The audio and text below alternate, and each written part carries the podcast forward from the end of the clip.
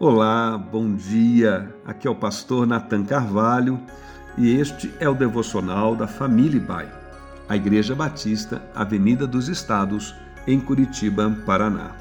Hoje é sexta-feira, dia 1 de dezembro de 2023. Ao longo destes dias, estamos meditando sobre o significado espiritual do Natal. Portanto, este é o tema dos nossos devocionais.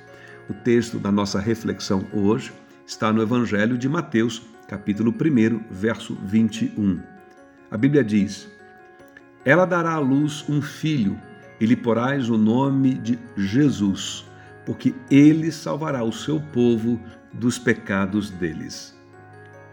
O pecado sempre foi a prisão mais escura e escondida do ser humano. Ele nos exclui da vida, impede de amar, perdoar e doar-se. Nos faz viver em um mundo sem Criador, sem esperança e sem significado. Torna nossa alma vazia, nosso coração sem fé, nosso espírito atormentado. A história da humanidade é a história dessa busca e dessa espera de um libertador. Às vezes, por conta própria, buscamos a nossa libertação no trabalho, no lazer, em ideologias, prazeres, dinheiro mas não encontramos. Continuamos esperando e buscando.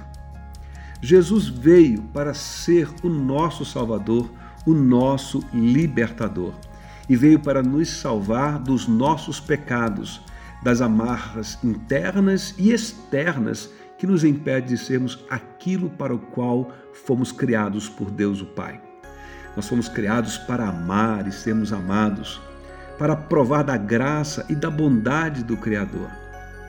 Santo Agostinho afirma, certa ocasião, Fizeste-nos para ti, ó Deus, e nossa alma não encontrará repouso enquanto não descansar em ti.